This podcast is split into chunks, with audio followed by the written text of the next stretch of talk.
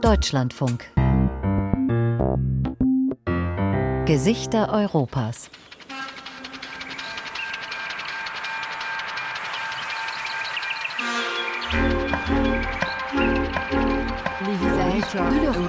Figurile Europa.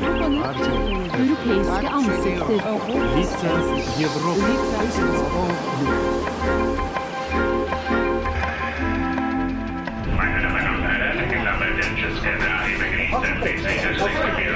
174 Berliner von Praha nach Flensburg. Abfahrt in Prag.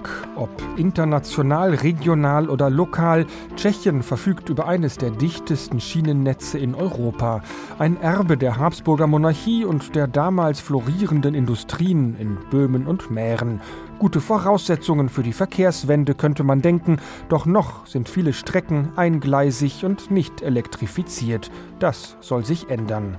A práve tie investice i často spojené právě samozřejmě s příspěvkem z Evropské unie, kde se to jako znovu... Dank der EU hat sich die Investition in die Schiene beschleunigt. Noch vor zehn Jahren ging unvergleichlich mehr Geld in die Straße als in die Schiene. Dieses Verhältnis hat sich inzwischen sogar umgekehrt. Das freut nicht nur tschechische Ingenieure und Klimaschützer, sondern auch Eisenbahnenthusiasten wie den Schriftsteller Jaroslav Rudisch. Meine erste Wohnung in Prag war klein. Nur ein Zimmer, Küche, Bad und zwei Fenster. Aber Fenster mit Bahnblick. Auf Schienen in die Zukunft, Tschechien und die Eisenbahn. Gesichter Europas mit Reportagen von Kilian Kirchgessner. Der Wald vor der Windschutzscheibe von Lokführer Andrzej lichtet sich. Eine kleine Linkskurve. Andrzej schaut konzentriert voran. Ich habe hier gebremst, weil vor uns die Brücke kommt. Hier ist die Höchstgeschwindigkeit 30 Stundenkilometer. Gleich wird sie nochmal gesenkt. Die Brücke ist schon alt und in keinem perfekten Zustand. Also können wir nur 20 fahren. Die Brücke. Jetzt hinter der kleinen Kurve kommt sie in Sicht. Eine Talbrücke ist es, 250 Meter weit gespannt über den Moldau-Stausee Orlik, dessen Oberfläche 70 Meter weiter unten in der Sonne glitzert. Links und rechts von Lokführer Andrzej ist die eingleisige Brücke von einem eisernen Geländer eingefasst. Nach unten hin blitzt zwischen den Schwellen immer wieder das Wasser durch. Wenn man sich vor Augen hält, wie rostig das Ganze hier ist, ist das ein komisches Gefühl. Ich mag das nicht. Andrzej ist seit vier Jahren Lokführer, jetzt ist er Mitte 20. Die dunklen Haare trägt er schulterlang, dazu ein blaues Kurzarm-T-Shirt. Fast zehn Stunden schon sitzt er heute am Steuerpult der Eisenbahn. Gute zwei Stunden hat er noch vor sich. Es ist der längste Tag in seinem Dienstplan. Wir fahren hier in einem Motorwagen 8042. Der wurde in den 1990ern gebaut und inzwischen schon renoviert. Bei uns trägt das Modell intern nur den Spitznamen Krokodil.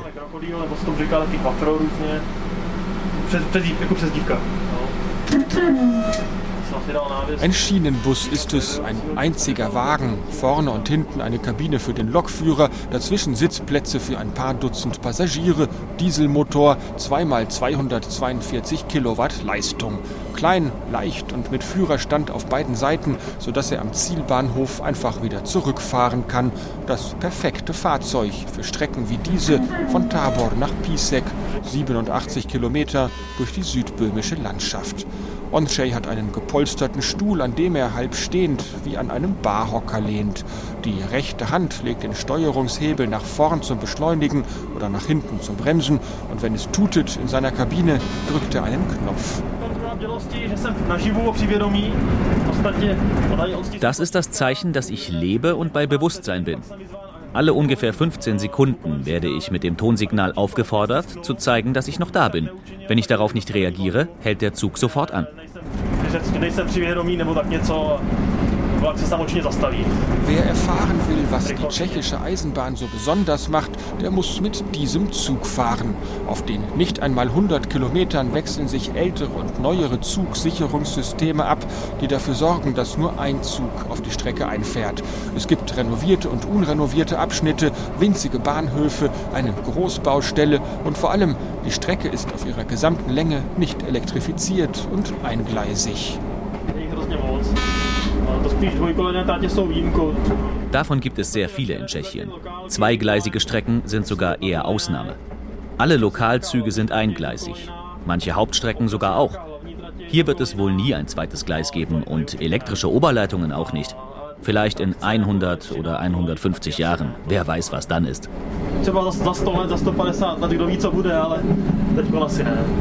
Eingleisige Strecken werden heutzutage kaum mehr gebaut. Hier müssen Züge immer an speziellen Begegnungspunkten auf den Gegenverkehr warten. Außerdem gibt es trotz aller Sicherungssysteme das Risiko von Kollisionen auf freier Strecke.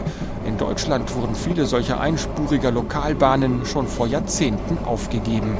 In Tschechien aber bilden sie das Rückgrat des Eisenbahnverkehrs. Selbst in den entlegensten Regionen fahren Züge wie hier der Schienenbus von Lokführer Ondřej. Sie sind nicht schnell, aber verbinden Orte miteinander, die ansonsten abgeschnitten wären. Morgens um fünf fahren die Leute zur Arbeit. Um 7 Uhr die Kinder in die Schulen, da sind die Züge voll. Nach den Schweizern haben die Tschechen das weltweit dichteste Schienennetz. 122 Meter Schienen pro Quadratkilometer Fläche. Deutschland kommt mit 94 Metern auf Platz 5. Das ist ein Überbleibsel aus der Habsburger Monarchie. Böhmen und Mähren waren damals der am stärksten industrialisierte Teil des Kaiserreichs und entsprechend fuhren die Bahnen auch bis tief in die Provinz, weil es dort Keramikfabriken, Textilfirmen, Glashütten oder Sägewerke gab und die Produkte abtransportiert werden mussten. In seiner Struktur ist das Eisenbahnnetz also vor allem nach den Bedürfnissen des Güterverkehrs konzipiert und das merkt man bis heute. Viele größere Städte sind nur mühsam per Bahn erreichbar, weil Direktverbindungen für den Personenverkehr noch keine große Rolle spielten, als das Netz geplant wurde. Hier kommt jetzt ein Abschnitt, der komplett mechanisch gesichert ist. Das ist auf dieser Strecke hier ein Unikat. Schauen Sie, da die Schranke zum Beispiel, schließt der Schrankenwärter mit einem Hebel.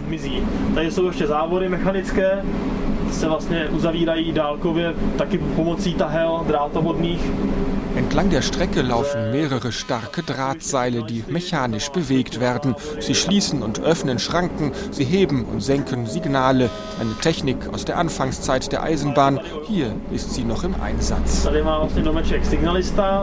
Schauen Sie, das ist das Haus vom Signalsteller. Wir grüßen ihn mal.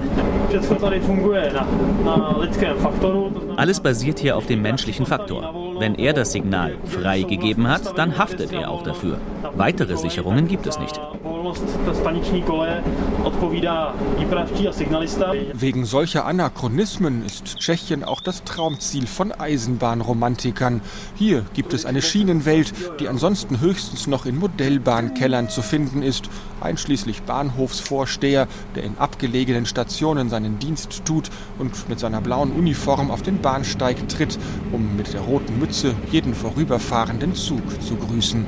Es ist allerdings eine Ära, die auch in Tschechien allmählich zu Ende geht. Wir kommen jetzt in den Bahnhof Červená. Wir sehen, dass wir niemanden sehen. Das Gebäude ist abgeschlossen, die Vorhänge runtergelassen, das Büro leer, keiner da. So, zeitlich sind wir genau im Fahrplan. Dann können wir los. Es ist ein Bahnhof mitten im Wald. Auch das ist öfters zu sehen hier auf dieser Strecke. Manche Halte liegen ein ganzes Stück entfernt von der nächsten Ortschaft. Oft ist es bloß ein beleuchteter Bahnsteig mit Wartehäuschen. Nach und nach ziehen auch hier elektrische Sicherungssysteme ein und Signale, die zentral gesteuert werden. Noch allerdings ist es ein personalintensiver Betrieb, hier auf den etwas mehr als 80 Kilometern durch Südböhmen. Lokführer Ondřej zählt auf. Der Bahnhof Tabor wird von Prag aus gesteuert. Da ist also kein Mitarbeiter. Dann haben wir vier kleine Bahnhöfe mit jeweils einem Stationsvorsteher und schließlich drei Bahnhöfe, die gemeinsam gesteuert werden. In Pisek arbeiten bei der Einfahrt in die Stadt ein Fahrdienstleiter und ein Signalwärter. Die sind also zu zweit. Und in Pisek am Hauptbahnhof sind ein Stationsvorsteher und drei Signalwärter. Ohne diese Leute würde das hier nicht funktionieren. Da könnte nichts fahren. Elf Mitarbeiter sind es also für diese Strecke. Die Posten sind meistens rund um die Uhr besetzt. Ihm gefalle das, sagt Ondřej, nicht aus Nostalgie, sondern weil das für ihn und seine Lokführerkollegen oft die einzigen Kontakte sind während der Schicht. Man winkt sich zu, manchmal bei einer Station wechselt man ein paar Worte. Das mache doch schließlich den Zauber der Eisenbahn aus. Ondřej fährt mit seinem Schienenbus in den Bahnhof Pisek ein. Hier hat er eine halbe Stunde Pause und fährt dann die gut 80 Kilometer wieder zurück nach Tabor. Einmal noch über die rostige Brücke, einmal noch an den verlassenen Stationen mitten im Wald vorbei. Dann hat er für heute nach zwölfeinhalb Stunden seinen Dienst geschafft. Für mich war das mit der Bahn so etwas wie mein Lebenstraum. Zugegeben, die Begeisterung lässt etwas nach, wenn man das jeden Tag hat. Aber es macht immer noch Spaß, es ist eine gute Arbeit. Manchmal schimpft man zwar, wenn der Wecker morgens um 2 Uhr klingelt, aber dafür sieht man dann im Sommer draußen auf der Strecke die Sonne aufgehen. Es hat alles seine Vor- und Nachteile.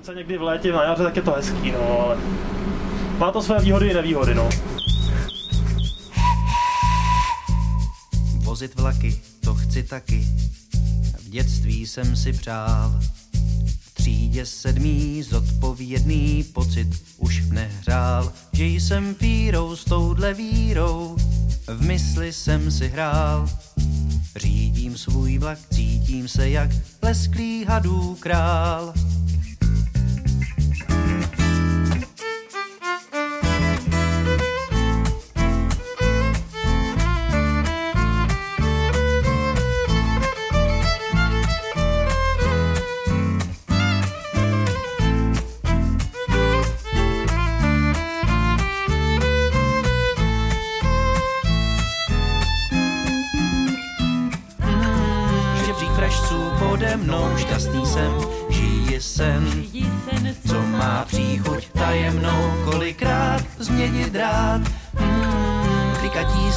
Hlavou, rád to mám, vždyť jsem pán, co má duši toulavou, co má duši toulavou.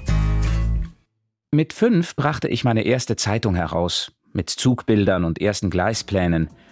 In der Schule gewann ich dann sogar einen Wettbewerb mit der Zeichnung eines Schnellzugs im slowakischen Paradies, wo wir mal im Urlaub waren.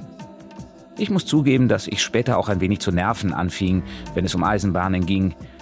Ich reichte beim Verkehrsministerium in Prag zum Beispiel ein paar Verbesserungsvorschläge und Ideen zur Modernisierung für unseren Bahnhof und unsere Lokalbahn ein. Darunter war auch ein Plan für den langen Basistunnel unter dem Berg Tabor, denn die Steigung um den Hügel herum machte den Zügen oft zu schaffen. Doch das Verkehrsministerium meldete sich damals, Anfang der 80er Jahre, leider nicht bei mir zurück. Eigentlich ist es gut so. Denn so sieht der Bahnhof von Lomnice heute fast genauso aus wie 1906. Und die Züge hier fahren fast genauso schnell oder langsam wie damals. Der Triebwagen schaukelt etwas, sodass man sich wie in einem Kinderwagen geborgen fühlt sofort einschlafen möchte.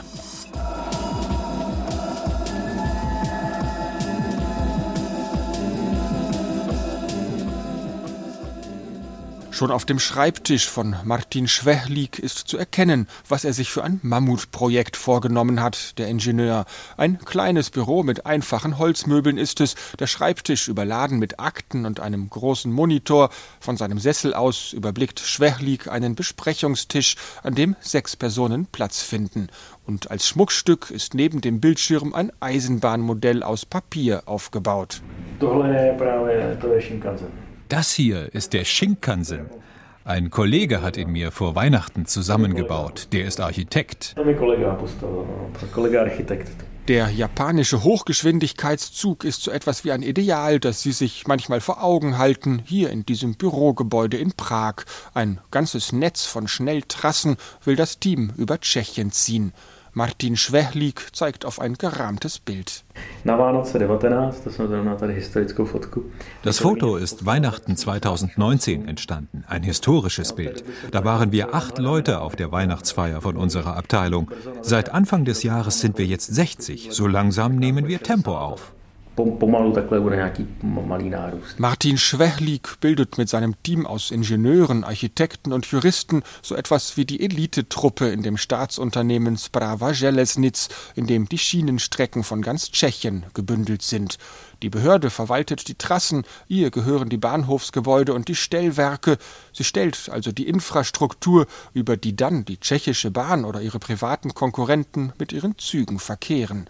Und Schwechlik, ein Mann Mitte 40 mit grauem Anzug und gescheiteltem Haar, verantwortet das schillerndste Projekt innerhalb dieses Kolosses. Ja, vlastně se vrací ten příběh té železnice es wird wieder so, wie es im 19. Jahrhundert schon einmal war. Damals war die Eisenbahn das modernste Transportmittel. Und auch heute kann der Straßenverkehr nicht mithalten, wenn wir 320 Stundenkilometer fahren.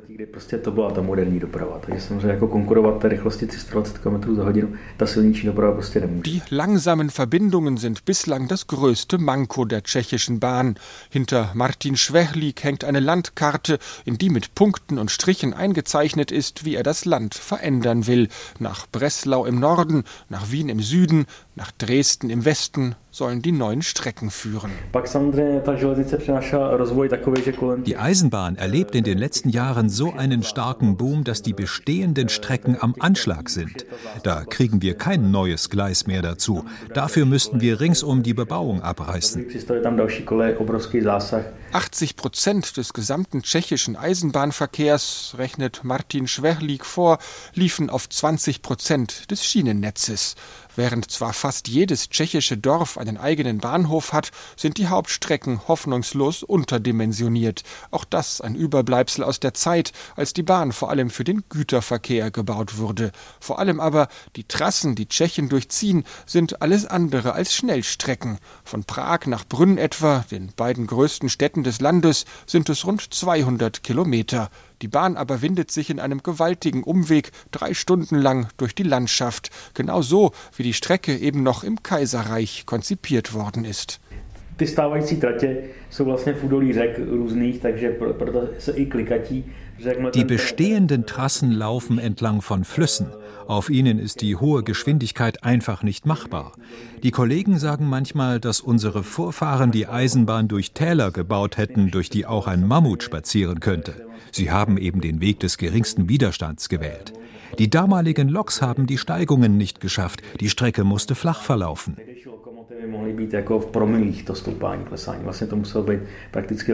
Das Netz hingegen, das Martin Schwechlik jetzt plant, sieht aus wie mit dem Lineal gezeichnet. Moderne Loks schaffen größere Steigungen als die historischen Modelle und vor allem rechnen die Planer mit vielen Dutzend Tunneln und Brücken auf der rasanten Fahrt durch Böhmen und Mähren.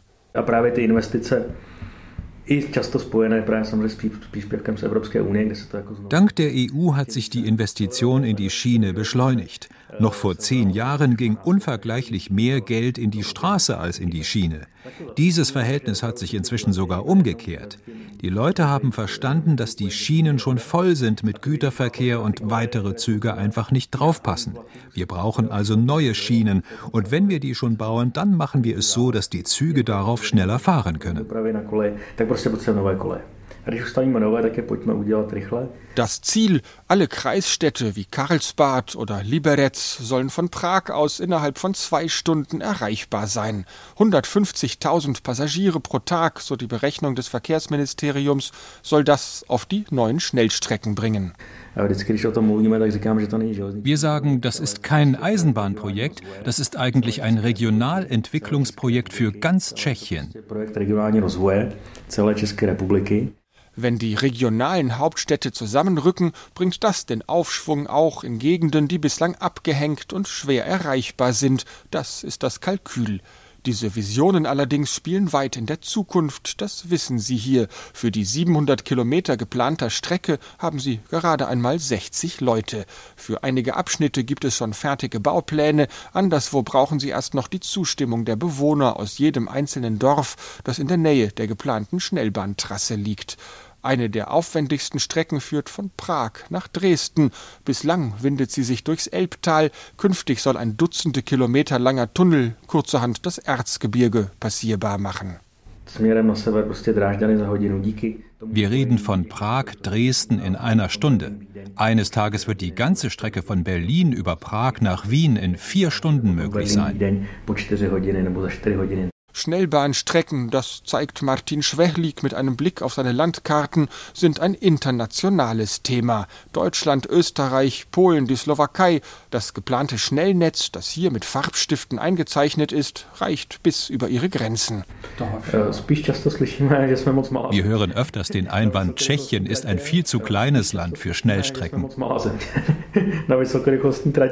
Tatsächlich kursiert im Land der alte Witz, dass die Bahn deshalb so langsam fahre, damit die Tschechen nicht merken, wie klein ihr Land eigentlich sei. Aber das ist der berühmte tschechische Sarkasmus, mit dem sich alle Probleme im Leben kurzerhand beiseite lachen lassen. Im Jahr 2025, verspricht Martin Schwechlik, findet der erste Spatenstich für das 700 Kilometer Netz statt. Fünf Jahre später sollen die ersten Abschnitte in Betrieb gehen. Ja, sagt Martin Schwechlik dann, er selbst und seine ganze Generation von Tschechen werde auch noch von den Projekten profitieren, die er gerade am Reißbrett entwirft. Wir wissen aus der Geschichte, dass die Strecken, die wir heute bauen, für die nächsten 100 Jahre hier sind. Vermutlich gibt es bis dahin technische Verbesserungen, aber die Schienen, die bleiben da.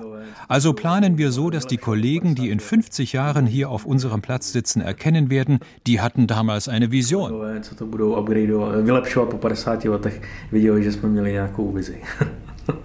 Das Eisenbahnland Tschechien, hier in dem alten Büro soll es fit gemacht werden für das selbst ausgerufene Jahrhundert der Hochgeschwindigkeit. My dva spolu, nespoutaní nad námi se, hory skání snad to není, jenom zdání, že nás to zlý nedohání.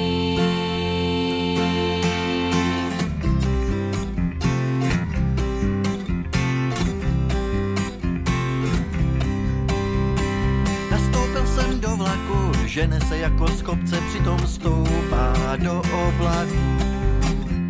Já nastoupila do vlaku, poslouchala píseň za jízdy, nevyskakuj. My dva spolu,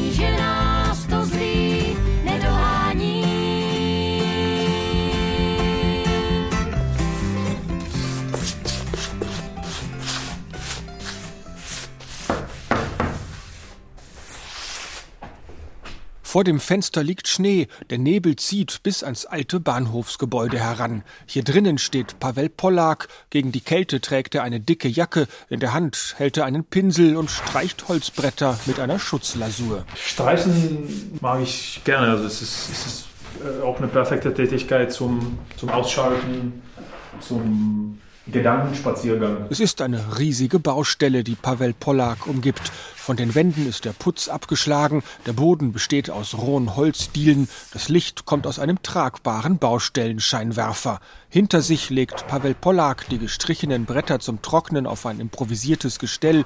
Vor sich hat er den kleiner werdenden Holzstapel, den er noch streichen muss. Gar nicht mitgezählt, ist gut so. Aber ja, also für zwei Tage Arbeit war das schon. Fünf Meter, fünf Meter, äh, genau, fünf Meter lang und zehn Zentimeter breit. Kowarska heißt der Bahnhof im Erzgebirge, Schmiedeberg hieß er früher auf Deutsch. Ein Gebäude mitten im Niemandsland. Auf der einen Seite ein schmaler Feldweg, auf der anderen Seite die Gleise, auf denen heute nur noch im Sommer zweimal pro Tag ein Zug für Ausflügler verkehrt. Den Fahrplan macht die tschechische Bahn. Pavel Pollak hat keinen Einfluss auf ihn. Er geht in einen Abstellraum, neue Farbe holen. Dieser Bahnhof war eigentlich ein Riesenbahnhof. Es gab vier Gleise. Es gab mehrere Magazine, also Lagerhallen hier. Weil aus äh, Kowarska hat man die Fischkonserven für ganz äh, Österreich-Ungarn beliefert. Also hierher kamen äh, die Heringe von der Ostsee, Nordsee und hier waren die Heringe dann äh, bearbeitet und von hier dann mit der Bahn Richtung nicht nur Böhmen, auch Österreich, Slowakei, Ungarn. Also die Firma hieß Kala und das war, ich habe irgendwo gelesen, das war die, die, äh, die größte Fischkonservenfabrik Österreich-Ungarns. Pavel Pollak ist in den 40ern, fast zwei Meter groß. Er arbeitet in Berlin. Der Bahnhof hier im Erzgebirge ist für ihn ein Hobby. Die Geschichte des Bahnhofs ist eigentlich äh, einfach. Es war kurz vor dem Abriss und da dann die Frage, also man kauft das, um den Bahnhof äh, zu retten oder es wird abgerissen. Zusammen mit einem Freund entschied er sich zuzuschlagen. Die Aufgabenteilung ist klar. Der Freund renoviert mit seiner Familie das alte Bahnhofsgebäude. Pavel Pollak übernimmt auf der anderen Seite der Gleise das Wasserhaus, wie er es nennt. Ein Gebäude mit riesigen Wassertanks, aus denen früher die Dampfloks mit Kühlwasser versorgt wurden. Ich kann mich noch erinnern, es war März 2019, da stand ich hier vor dem, vor dem Wasserhaus und es dauerte ungefähr eine Stunde und dann war ich, dann war ich verliebt und das war das war klar. Man muss sich März im Erzgebirge vorstellen. Es gab noch Schnee, aber der Frühling war schon äh, im Ansatz. Es hat gerochen nach der Verwesung vom Winter. Es war, es war bewölkt, ein bisschen geschneit, es war kalt. Und dann auf einmal war der Himmel klar blau. Äh, es kam die Sonne und da wusste ich irgendwie, ja, das ist es. Das ist das, das, das Projekt, worauf ich mich äh, freue.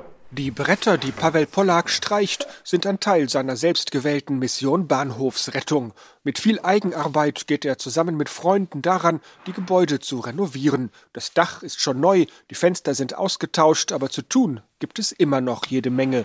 Sie fangen erst einmal hier im Bahnhofsgebäude an. Das Wasserhaus ist erst danach an der Reihe. Wenn man einen Bahnhof retten will, dann ist großen Mann ein bisschen dabei. Ohne diesen Mut oder vielleicht Übermut wird man in so ein Projekt äh, nicht gehen. Der Stapel an Brettern ist geschrumpft. Pavel Pollak nähert sich dem Feierabend. So, die letzte Planke. Er wäscht die Pinsel ab, schließt den Farbeimer und räumt alles weg in einen Vorratsraum hier mitten auf der Baustelle. Einst wohnten hier die Bahnmitarbeiter, drei oder vier Wohnungen muss es gegeben haben und im Erdgeschoss der Wartesaal, das Büro des Bahnhofsvorstehers und eine Kneipe. Das letzte Licht des Tages will Pavel Pollak nutzen, um seinen Bahnhof zu zeigen.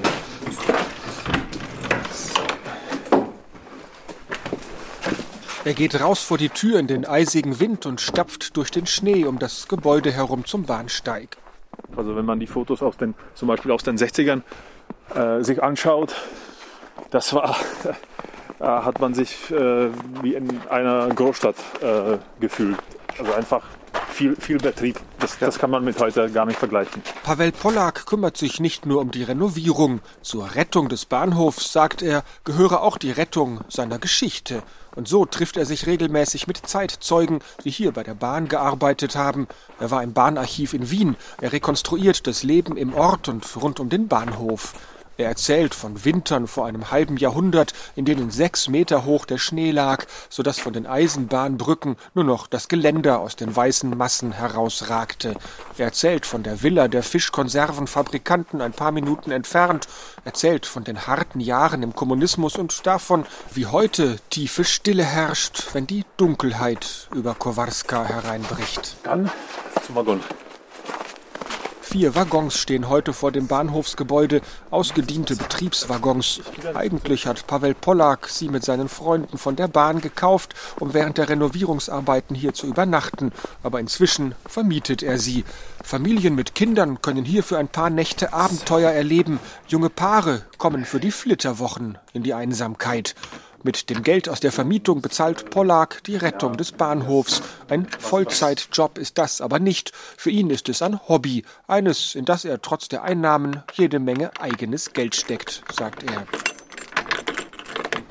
Mit einem Architekten hat er die Waggons hergerichtet. Sie haben ein Bett, eine Küche, ein Bad und vor allem eine riesige Glasscheibe, die den Blick freigibt auf die Schienen und den angrenzenden Wald. Es ist das zweite Leben der ausrangierten Waggons, die per Sonderzug an den alten Bahnhof gebracht wurden. Die wurden äh, hierher gefahren und äh, wir durften äh, von Chomutov sogar in unseren Eisenbahnwaggons äh, bis zu unserem Bahnhof äh, fahren. Und das, das war ein Erlebnis, das werde ich nicht äh, vergessen. Also man, man steht hier äh, vor, dem, vor dem Waggon auf der, auf der Plattform, man fährt ganz langsam, weil es ist eigentlich Schrott. Man, wir sind dann, was weiß ich, 40 km/h damit äh, gefahren, aber man schaut äh, auf die Berge, auf die Landschaft. Das war, glaube ich, 2020, genau. Über mehr als ein halbes Jahr im Voraus sind die Waggons inzwischen ausgebucht. Die Eisenbahnnostalgie zieht die Besucher an. Mm, Das war ein äh, Dienstabteil. Also dieser äh, ähm, Hüttelwagen, wie man den Waggon nennt. Also es hatte dann zwei Teile. In dem Teil, wo wir jetzt äh, stehen, also mit den zwei Außenfenstern, da waren die ähm, Bürotische für die mh, Zugbegleitung und da, wo, wo, wo das Bett äh, ist, da war ein, ein, ein Laderaum. Normalerweise für die, äh, was weiß ich, Post oder für größere Pakete. Und diese Eisenbahnwaggons waren immer an, also meistens an die Güterzüge angeschlossen. Und da war, wie gesagt, Personal und ein bisschen Laderaum war in dem, in dem Waggon. Pavel Pollak schließt den Waggon wieder ab. Er will noch seine größte Baustelle zeigen, das Wasserhaus auf der anderen Seite der Gleise, der Teil des Bahnhofs, an dem die Arbeiten noch gar nicht begonnen haben. Und diese Ahorne, die wurden hier kurz äh, nach dem äh, Bau äh, gepflanzt. Das heißt, also die sind auch fast 150 Jahre alt. Ein Funktionsgebäude ist es, die Wände nackt, der Boden aus Beton. Pavel Pollak geht enge Treppen nach oben. Durch die kleinen Fenster fällt der Blick auf einen bewaldeten Hang gleich hinter dem Haus. Das Haus ist sehr robust, weil wenn in der zweiten Etage diese riesen äh, Wasserbehälter sind, befüllt noch mit, mit Wasser, dann sind es Tonnen. Ich glaube, ich, ich schätze mal locker 20 Tonnen. Aber es gab kein Maschinenwerk, äh, das das Wasser, das Wasser pumpt, weil das Wasser kommt vom Hang und durch die Schwerkraft floss das Wasser hier in die zweite Etage, in die, in die Behälter und dann wieder durch die äh, Schwerkraft runter dann zu den Dampfloks. So, so, so klug haben sie das äh, ausgedacht. Vor 150 Jahren. Zwei riesige Wannen stehen hier oben, drei Meter hoch bis zur Decke, außen Stahl, innen Beton. Leer sind die Behälter, längst sind sie ebenso außer Betrieb wie der ganze Erzgebirgsbahnhof in Kowarska, mitten im Nirgendwo und nur alte Etiketten zeugen noch vom einstigen Leben. Hier ist eine äh, Aufschrift und das heißt, äh, also innen ist es ähm, Betoniert? Äh, betoniert, irgendwie im Oktober 1934.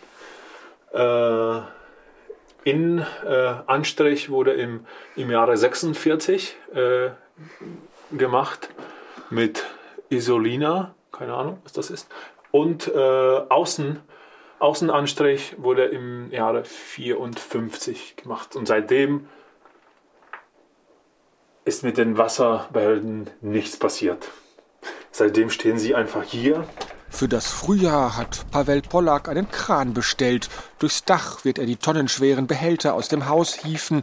Pavel Pollak braucht den Platz. Er hält kurz inne und schaut sich um auf dem schmalen Steg, der am Rand der Behälter entlang führt. Da kann man mit der Fantasie dann spielen, wo was sein kann. Und wenn dann die Fenster hier sind und dass äh, die Sonne von der anderen Seite kommt und da äh, das, äh, der Sessel und da ist, die, da, da ist das Bücherregal. Und ja, also im Kopf habe ich das Haus fast fertig. Und dann kann es beginnen, das neue Leben im alten Bahnhof, die Nostalgie im Eisenbahnland Tschechien.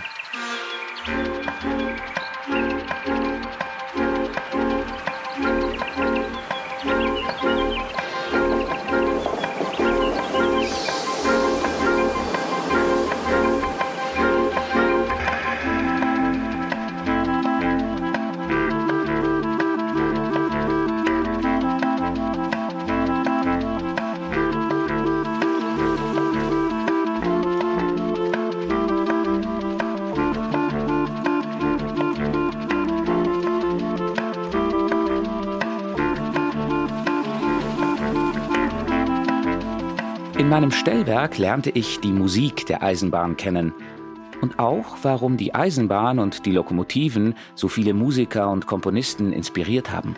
Zum Beispiel Antonin Dvorak. Dvorak, Jahrgang 1841, erlebte als Kind den Bau der Bahn zwischen Prag und Dresden mit. Schon da schien ihn die neue Technik zu faszinieren. Und später in Prag war er oft auf dem heutigen Hauptbahnhof zu sehen, wie er auf dem Bahnsteig stand, sich die Lokomotiven anschaute und mit den Lokführern plauderte. Mit vielen war er auch befreundet.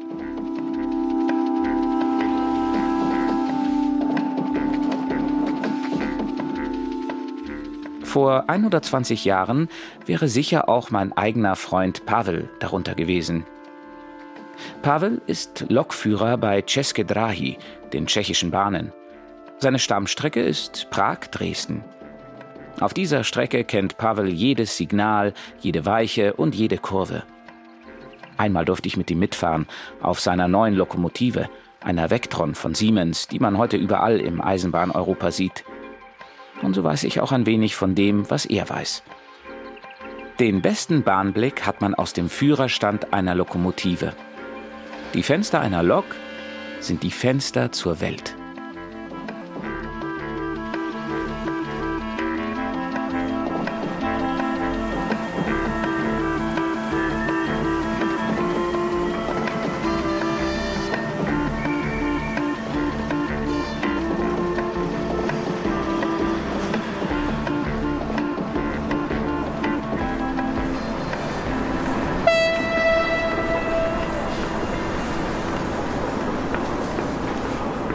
Der Weg zum Abstellgleis auf dem Prager Vorstadtbahnhof führt über einen metallenen Steg. Unten rattern Züge vorbei und auf den hintersten Gleisen stehen, Reihe an Reihe, gelbe Waggons. Eine steile Treppe führt hinunter. Sie sind gut, dass Sie hier hingefunden haben. Fast keiner schafft das auf den ersten Versuch. Alexandra Janoušek arbeitet bei RegioJet, dem größten privaten Eisenbahnbetreiber in Tschechien. Hier ist eines der Depots. Die Züge warten auf ihren nächsten Einsatz. Seit fast 15 Jahren schon macht die Firma der tschechischen Bahn Konkurrenz und hat den Markt in diesen Jahren umgekrempelt. Aus dem Büro gleich am Gleis kommt ein Mann mit Warnweste. Ich bringe Sie rüber zum Zug. Uns muss hier jemand über die Schienen bringen. Der Zug fährt am Nachmittag nach Ostrava. Er muss um 13.10 Uhr hier los. Über zwei Gleise geht es zu einem flachen Bahnsteig, an dem ein Zug parkt. Nur jemand mit Sicherheitsunterweisung darf die Gleise überqueren. Alexandra Janoušek klettert die Treppe voraus in den gelben Waggon. Schwarz sind die großen Ledersitze, alle Menschen leer. Im Hintergrund rattert eine Maschine. Das hier ist der Bahnhof, an dem der Zug gewartet und gereinigt wird. Wir füllen die Vorräte auf und dann fährt er wieder los auf die nächste Strecke. Rund 300 Waggons hat die private Eisenbahngesellschaft, dazu mehr als 30 Lokomotiven. Die meisten Züge fahren auf den zwei Hauptstrecken. Die nördliche Route von Prag über Ostrava bis nach Kosice in der Ostslowakei, kurz vor der Grenze zur Ukraine. Und die südliche Route von Prag über Brünn nach Wien und Budapest. Dahinter steckt eine Besonderheit. Im Eisenbahnverkehr gibt es Strecken, die mit öffentlichem Auftrag bedient werden. Der Staat oder eine Regionalverwaltung beauftragen eine Bahngesellschaft, auf einer bestimmten Strecke zu fahren. Wie oft sie zu welchen Fahrpreisen verkehren, wird in Verträgen detailliert festgehalten. Ebenso wie der Zuschuss, den der Betreiber dafür bekommt, dass er die Verbindung anbietet. Als RegioJet den Betrieb aufnahm, gab es dafür keinen öffentlichen Auftrag und keine Subvention. Die Strecke musste sich selbst rechnen, während die tschechische Bahn auf der gleichen Strecke mit staatlicher Unterstützung verkehrte. Stalo se tak v roce 2009, kdy firma získává licenci na provoz. Im Jahr 2009 haben wir die Lizenz bekommen, Eisenbahnverkehr in Tschechien anzubieten.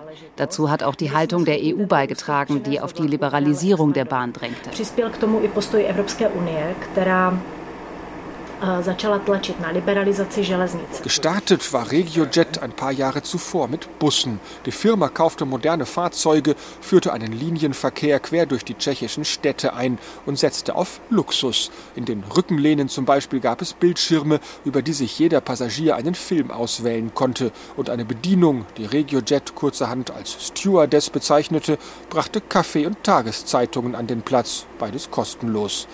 Trotzdem waren die Tickets billiger als bei der Konkurrenz. Gelohnt hat sich das für die Firma deshalb, weil sie fast jeden Platz verkaufte. Alexandra Janoschek war damals noch nicht dabei. Sie ist erst später zum Team dazugestoßen und sitzt jetzt im Management von RegioJet. Das war ein logischer Schritt, nach den Bussen auf die Züge zu setzen. Das ist ökonomisch einfach viel vorteilhafter. Ein Zug hat 500 Plätze, ein Autobus 80. Der Unterschied in der Kapazität und damit auch in der Wirtschaftlichkeit ist gewaltig. Tschechien war das erste Land in Mitteleuropa, das seinen Eisenbahnverkehr schnell und reibungslos liberalisierte und kommerzielle Anbieter auf die Strecken ließ. 2009 also starteten die markanten gelben Züge. RegioJet nutzte seine Erfahrung mit den Autobussen, setzte auf viel Service und komfortable Waggons, bis hin zu Nachtzügen, die bis in die Slowakei und nach Polen fahren. Vorher hat man am Bahnhof eine Fahrkarte gekauft und ist dann losgezogen, um sich im Zug einen Platz zu suchen. Man hat sich hingesetzt, wo gerade etwas frei ist, und wer etwas essen wollte, musste durch den Zug zum Speisewagen. Bei uns sucht sich jeder schon bei der Buchung seinen konkreten Platz aus und man wird durch einen Steward bedient. Das ist der Grundunterschied.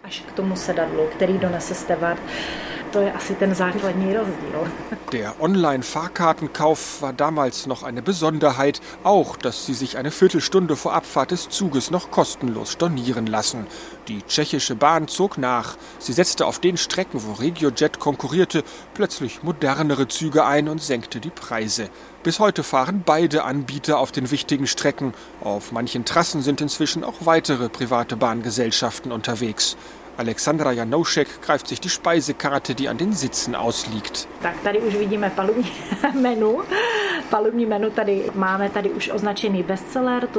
Hier sehen wir das Bordmenü. Der Bestseller ist hervorgehoben. Ein Quarkkuchen mit Streuseln für 10 Kronen, also umgerechnet 40 Cent. Hier gibt's Hähnchen auf rotem Curry mit Reis, Rindergulasch und Bier für 25 Kronen, etwa einen Euro. In der Business-Klasse gibt es sogar kostenlos einen Sekt zur Begrüßung. Jetzt steht sie auf und geht voran durch den leeren Zug. Im Durchgang zwischen zwei Waggons liegen kistenweise Plastikflaschen, die noch verstaut werden müssen, bevor der Zug losfährt. Da müssen wir mal drüber steigen.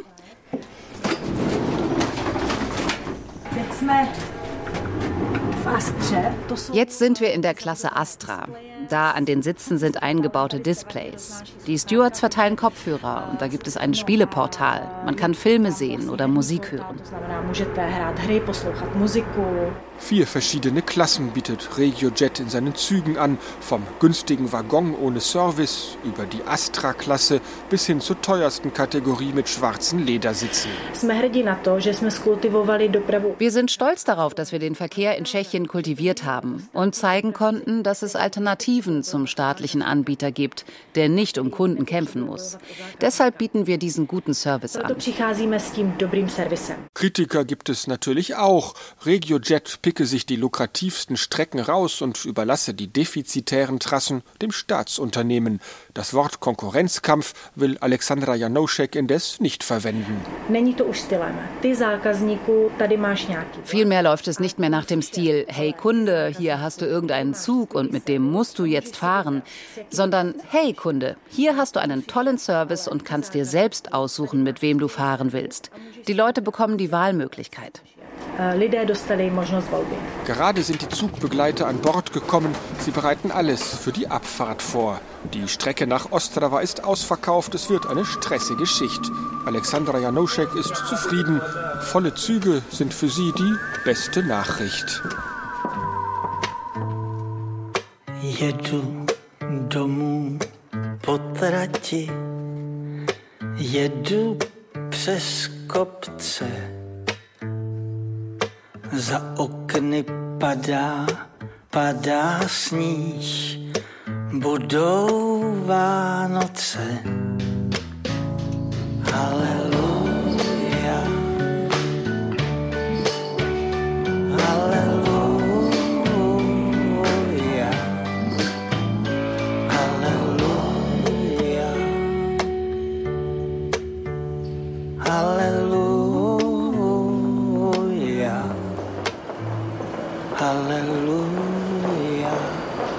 Jede Lokomotive hat einen Namen, sagt der Fahrdienstleiter Alois Nebel in unserer Graphic Novel zur Toilettenfrau Kwieta.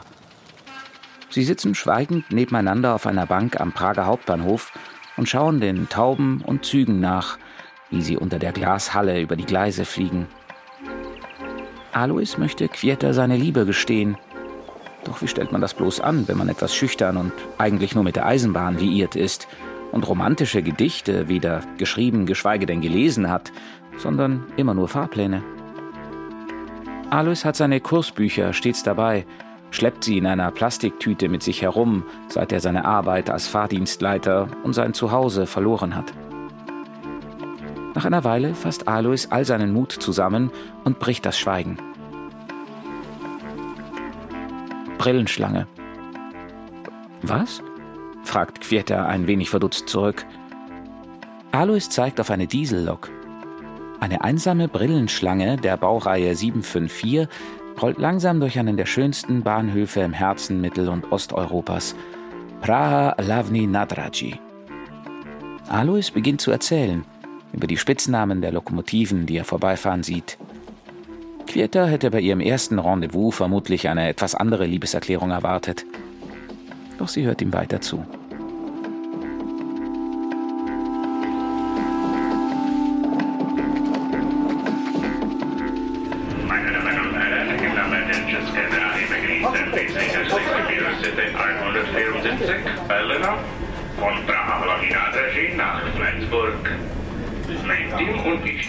Am Vormittag. Vor ein paar Minuten hat der Zug den Hauptbahnhof verlassen, der nur ein paar Schritte vom berühmten Wenzelsplatz entfernt liegt.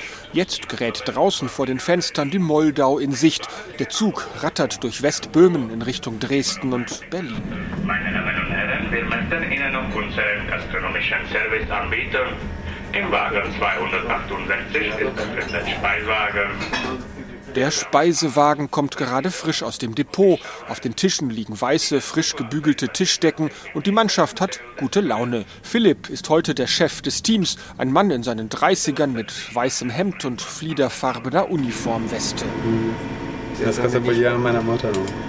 Wir kommen heute noch ans Meer. Uns gefällt es richtig gut in Flensburg, da gehen wir jedes Mal ein Bier trinken. Wir haben da schon unsere Stammkneipe, denn wir müssen ja auch mal was anderes trinken als die Sorten, die wir hier dabei haben.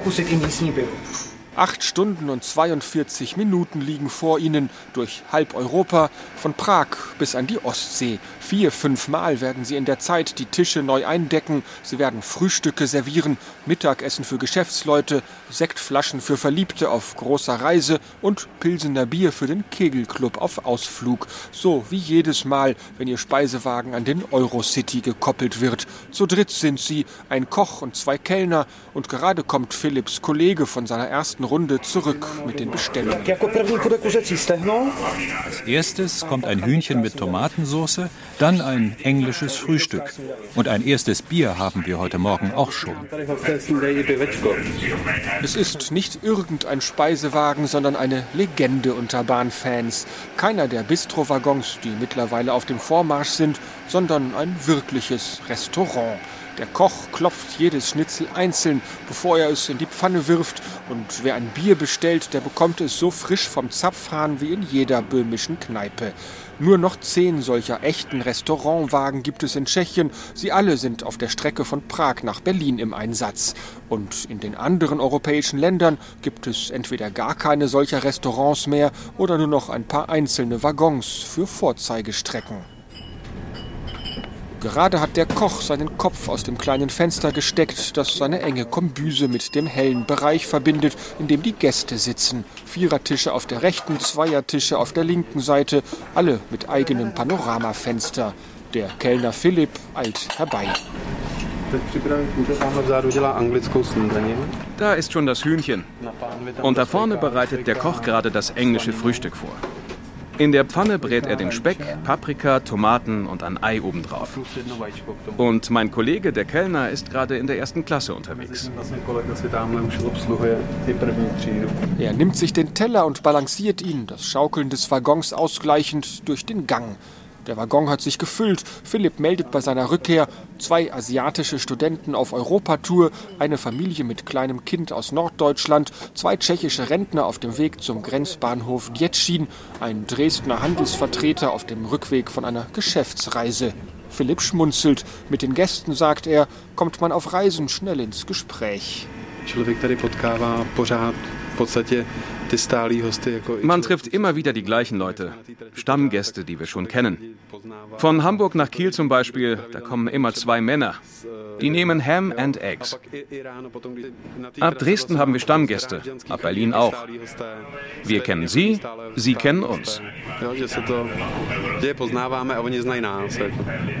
Ein Händchen für Leute muss man haben, sagt Philipp, und ein Gespür für den richtigen Moment. Zwischen Usti nad Labem, Djetschin, Bad Schandau und Dresden zum Beispiel fährt die Bahn durch die Windungen des Elbtals. Links und rechts der Strecke erhebt sich das Panorama der böhmisch-sächsischen Schweiz.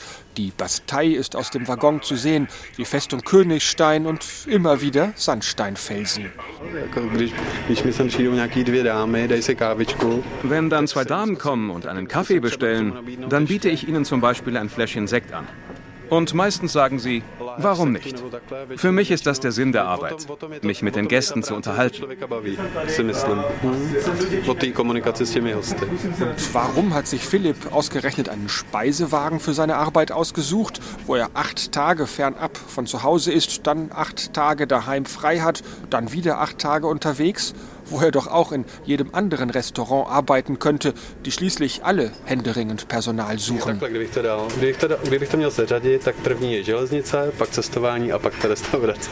Wenn ich es priorisieren soll, an erster Stelle kommt die Begeisterung für die Eisenbahn. An zweiter Stelle das Reisen, an dritter Stelle dann das Kellnern. Eine Freundin von mir hat ein Restaurant.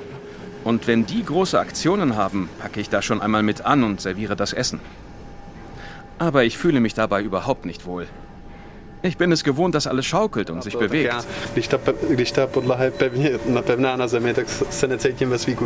Eine Arbeit für Bahnenthusiasten ist das. Und so kann Philipp bei jeder Kurve, bei jedem Schwanken des Waggons genau angeben, wo der Zug sich gerade befindet.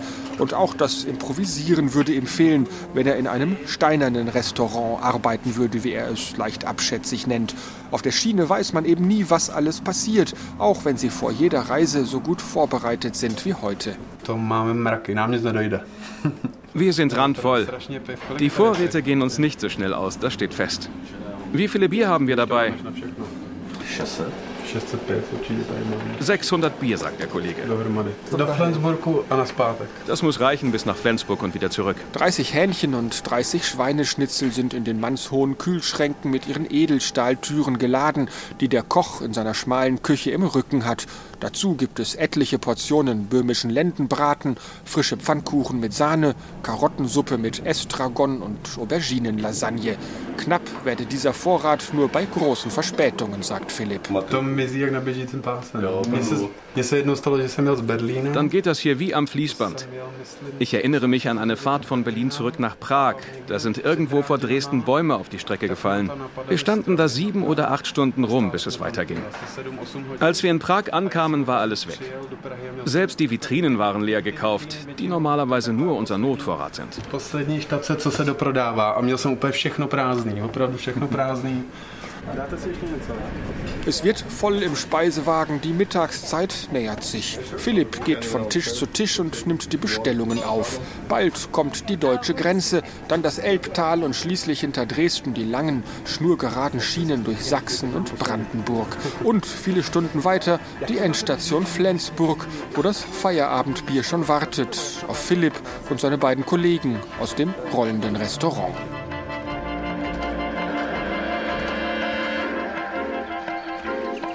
Auf Schienen in die Zukunft. Das waren Gesichter Europas an diesem Samstag, Tschechien und die Eisenbahn.